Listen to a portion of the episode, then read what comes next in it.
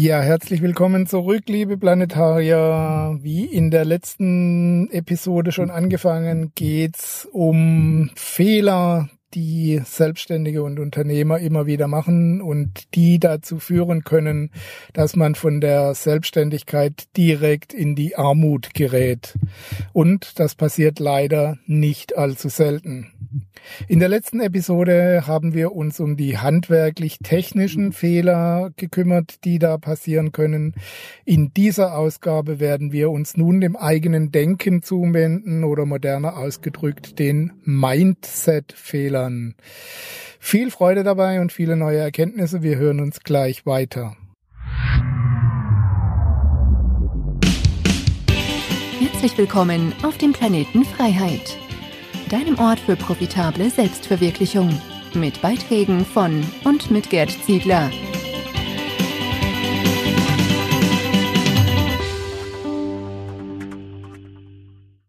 So, der erste Mindset-Fehler äh, hat eigentlich einen fließenden Übergang von den technisch-handwerklichen Fehlern, aber trotz allem ist es ein Ergebnis der Einstellung zum eigenen Business, zur eigenen Person, zur eigenen Wertigkeit.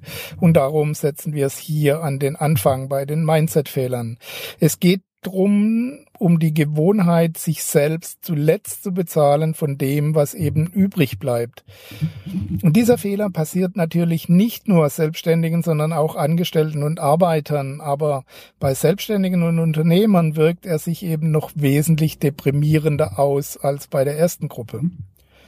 Viele Einzelunternehmer arbeiten sogar nur mit einem Konto. Also da läuft das Einnahmen, die Einnahmen drüber, die Ausgaben werden drüber abgewickelt und die ganzen privaten Ein- und Aus Ausgaben, Einnahmen und Ausgaben ebenso. Egal, ob das dann privat oder geschäftlich ist, es ist der sicherste Weg ins Chaos. Aber auch mit getrennten Konten ist es oft so, dass die Einnahmen schwanken oder am Anfang auch mal ganz ausbleiben. Der Unternehmer zahlt sich dann selbst keinen Lohn aus oder nur einen geringen, je nachdem, was nach Bezahlung aller Rechnungen übrig bleibt. Wenn du das tust, erwartet dich ein tristes Dasein voller Höhen und Tiefen mit der Tendenz zur Privatinsolvenz. Kalkuliere von Anfang an ein Gehalt für dich ein und zahlst dir regelmäßig am Monatsanfang aus. Wenn du einen Gründungskredit brauchst, geh davon aus, dass diesem Gehalt mindestens sechs Monate keine Einnahmen gegenüberstehen. Es sind einfach zusätzliche Kosten, die in der Anschubfinanzierung enthalten sein müssen. Wenn du früher in die Gewinnzone kommst, umso besser. Aber glaub mir, fast immer dauert alles länger als geplant und es ist teurer als geplant. Positives Denken ist wichtig, aber bei der Geschäftsplanung völlig deplatziert. Wenn du dir nicht regelmäßig zuerst den Lohn für deine Arbeit ausbezahlst, damit du deine Brötchen, deine Freizeitaktivitäten und die Klamotten für deine Familie und dich bezahlen kannst, dann wirst du wenig Freude an deinem Business haben. Du wirst von Anfang an der Musik hinterherrennen und Löcher stopfen mit Geldern, die du anderweitig viel besser gebrauchen könntest.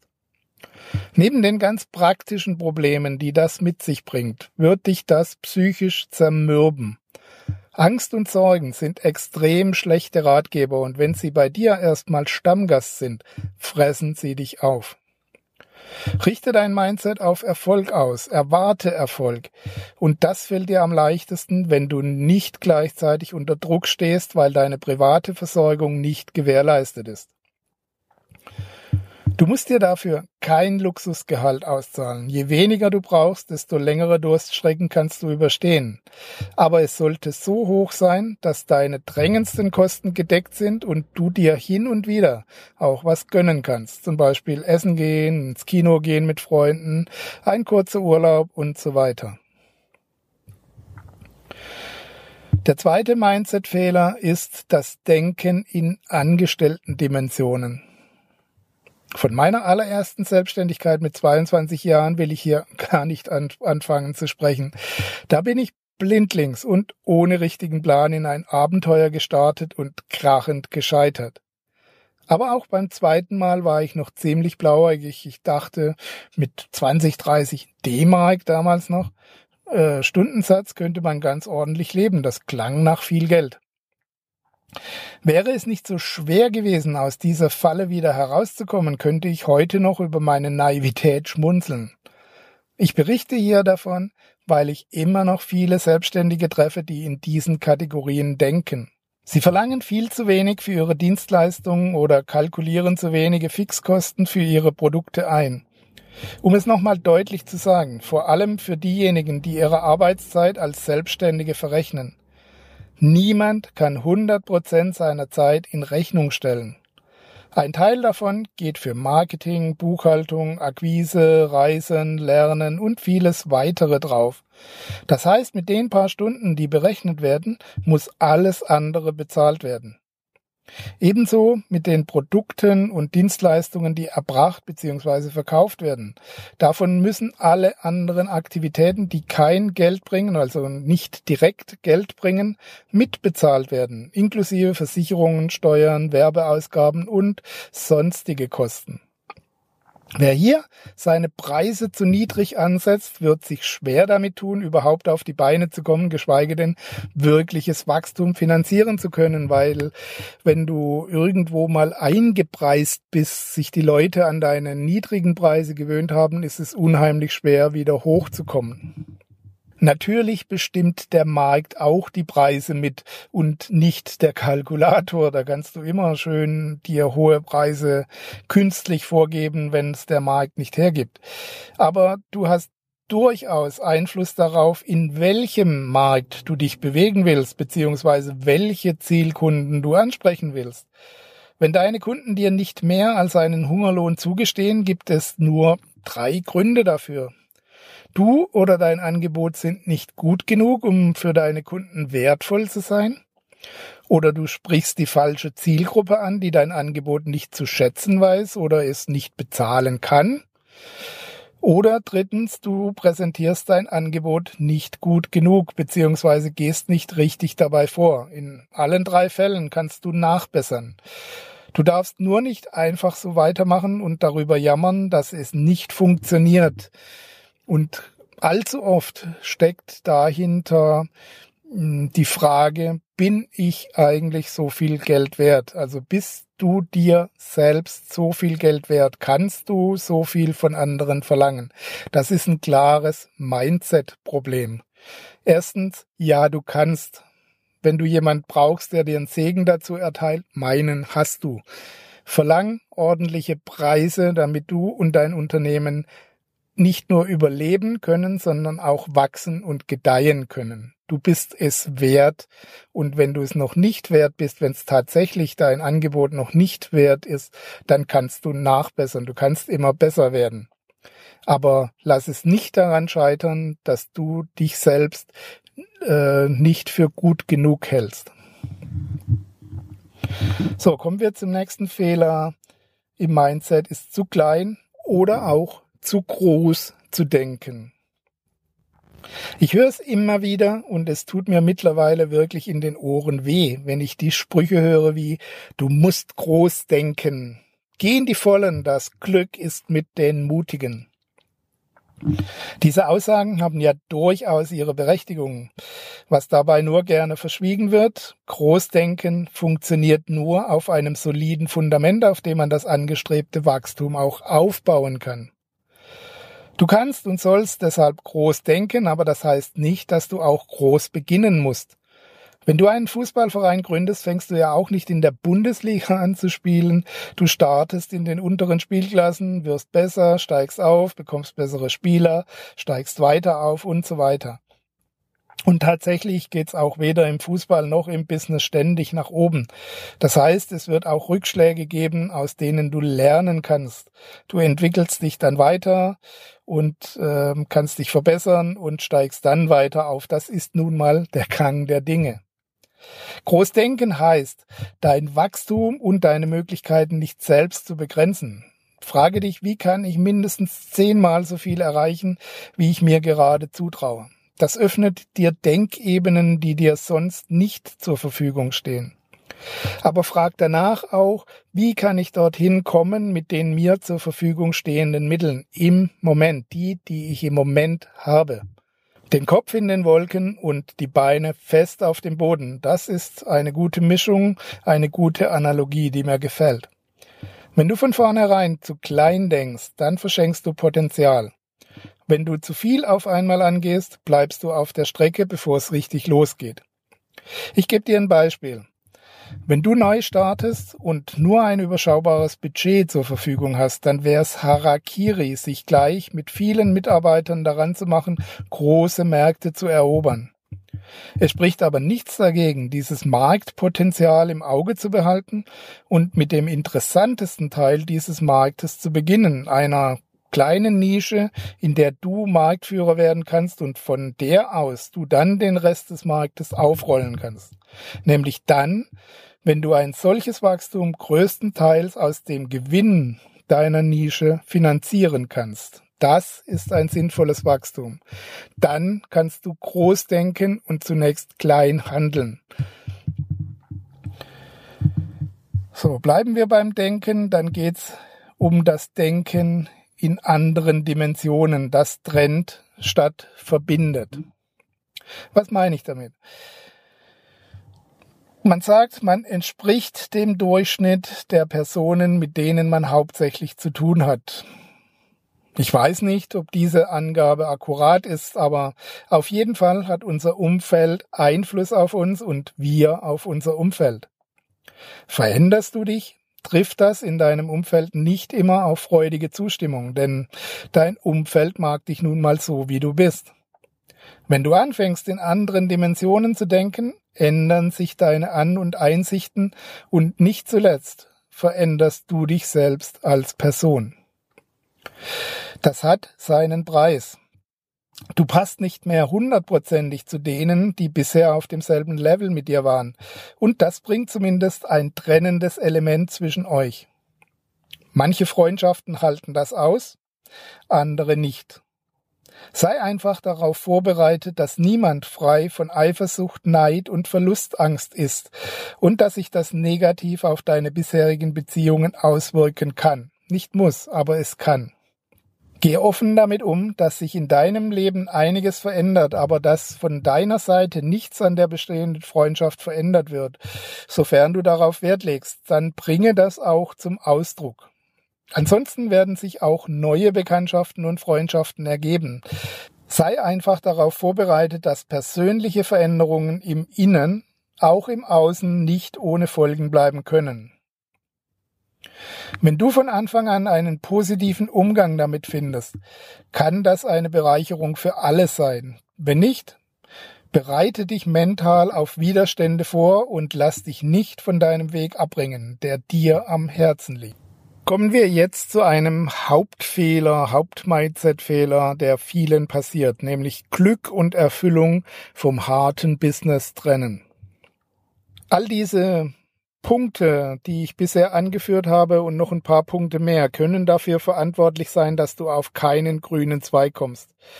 Aber es gibt noch eine Sache, die ist nicht sofort ersichtlich.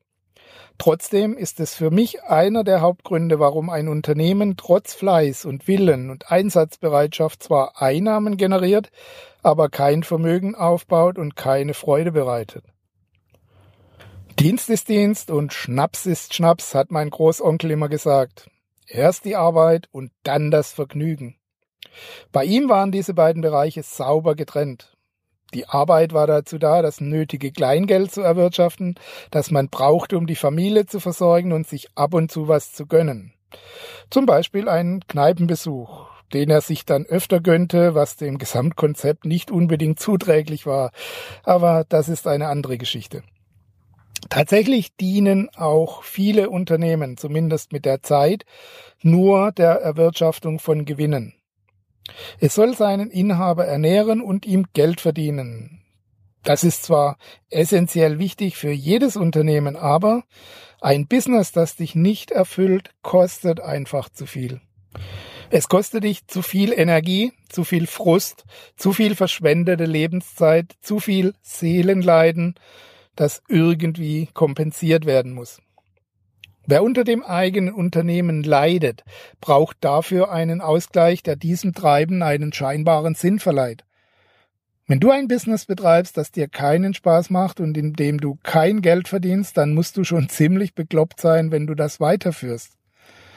Das wäre keine schwierige Entscheidung, aber selbst hier machen viele noch weiter, solange es noch halbwegs geht, in der Hoffnung, der große Durchbruch käme noch.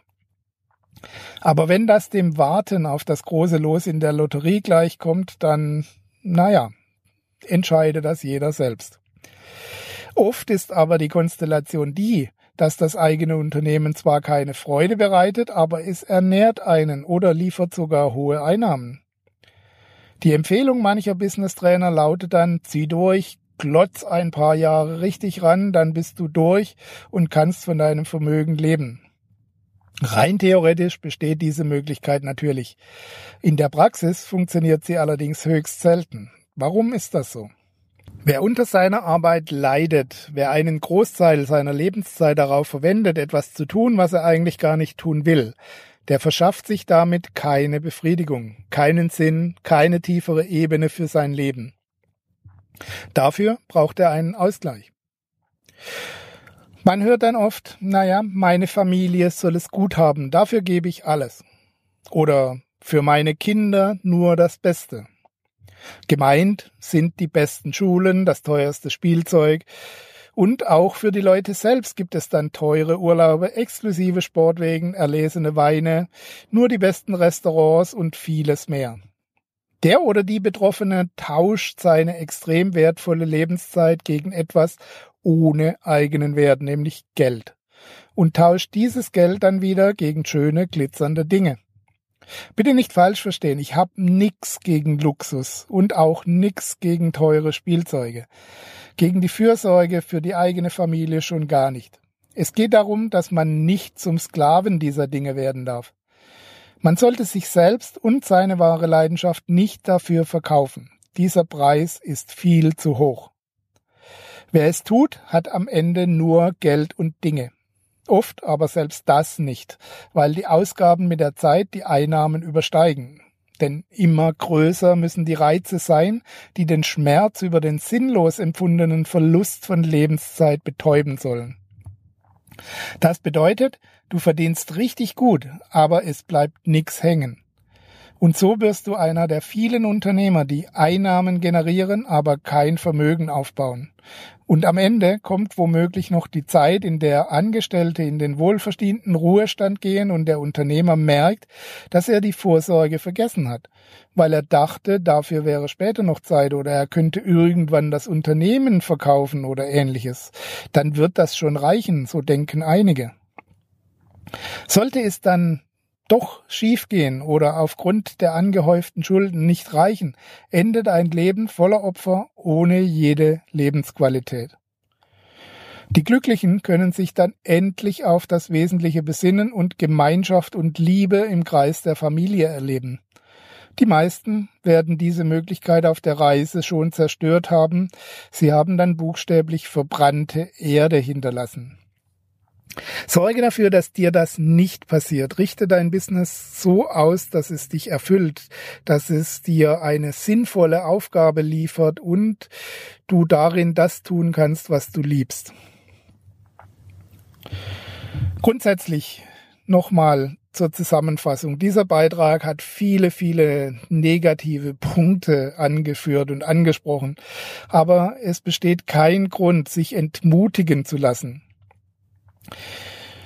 So, es soll nicht die Apokalypse heraufbeschworen werden, sondern einfach ein Impuls gegeben werden, damit du das Wagnisunternehmertum auf eine Weise angehst, die dich erfüllt und die deinen Talenten, Neigungen und Fähigkeiten entspricht. Das hat mehrere Vorteile. Du selbst bist glücklich, zumindest den Großteil der Zeit, weil dir die Arbeit Freude bereitet und du darin aufgehen und dich weiterentwickeln kannst, weil du einen Sinn darin siehst. Dadurch wird die Qualität deiner Arbeit steigen. Das resultiert im Normalfall in höheren Margen. Deine Ausgaben für Schmerzmittel, in Anführungszeichen, sinken dramatisch. Und wenn du dich zusätzlich gut organisierst und Abläufe automatisierst, bleibt dir zusätzlich genügend Zeit für die Familie und Dinge, die dir auch noch wichtig sind.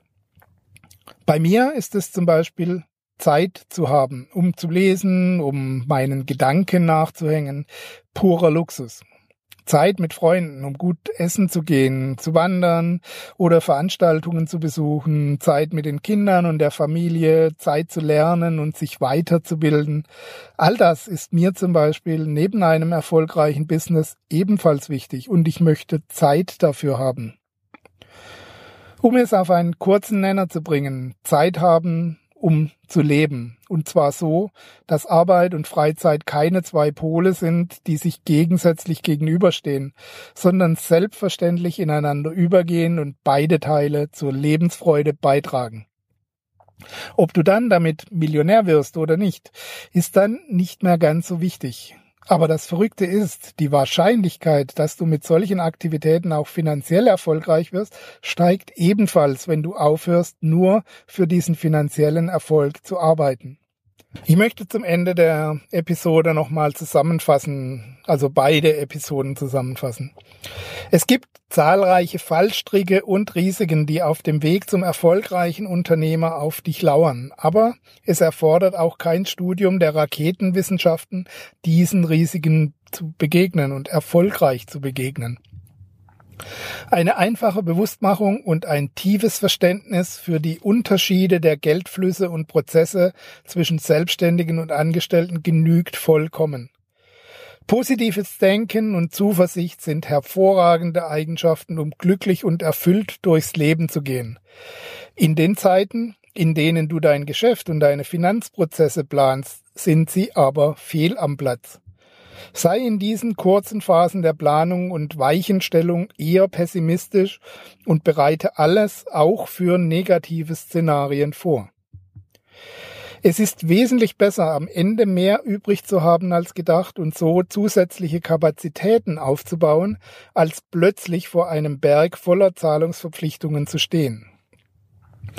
Bereite dich neben den finanziellen Schritten auch auf die psychologischen Folgen vor, die Erfolg und Misserfolg im Business mit sich bringen können. Vergiss dabei auch die Veränderungen im Umfeld nicht, die eine persönliche Veränderung deinerseits mit sich bringt. Sei darauf vorbereitet, dass die nicht jedem gefallen wird und dass es Widerstände geben könnte. Aller Ursprung von Erfolg und Misserfolg liegt im eigenen Denken.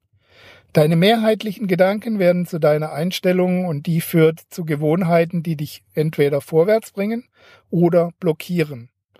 Sorge dafür, dass du ein Mindset entwickelst, das dich unterstützt und fördert. Dazu gehört Vorsorge ohne ständige Sorge um die Existenz. Lieber wenige Minuten pro Woche Gedanken über die Finanzströme und Geschäftsprozesse machen und dann sorgenfrei leben, als zunächst sorgenfrei in den Tag zu leben und dann vor unüberwindlichen Hindernissen zu stehen. Auch die Arbeit an der eigenen Denk- und Sichtweise bedarf deiner Aufmerksamkeit, sonst besteht die Gefahr, dass du in unerwünschten Automatismen verfällst. Diese können dich blockieren und deinem Erfolg im Weg stehen. Und auch hier gilt, Regelmäßigkeit schlägt Intensität.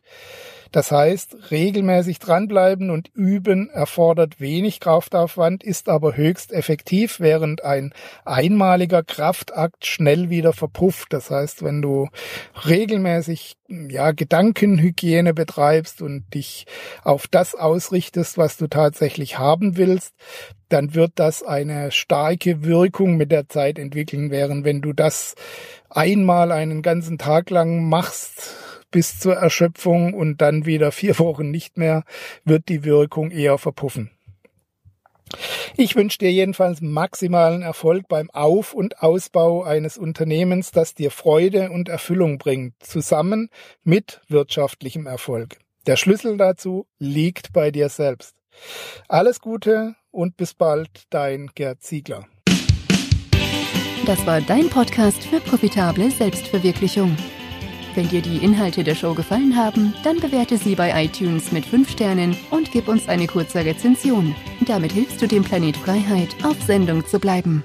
Bis bald!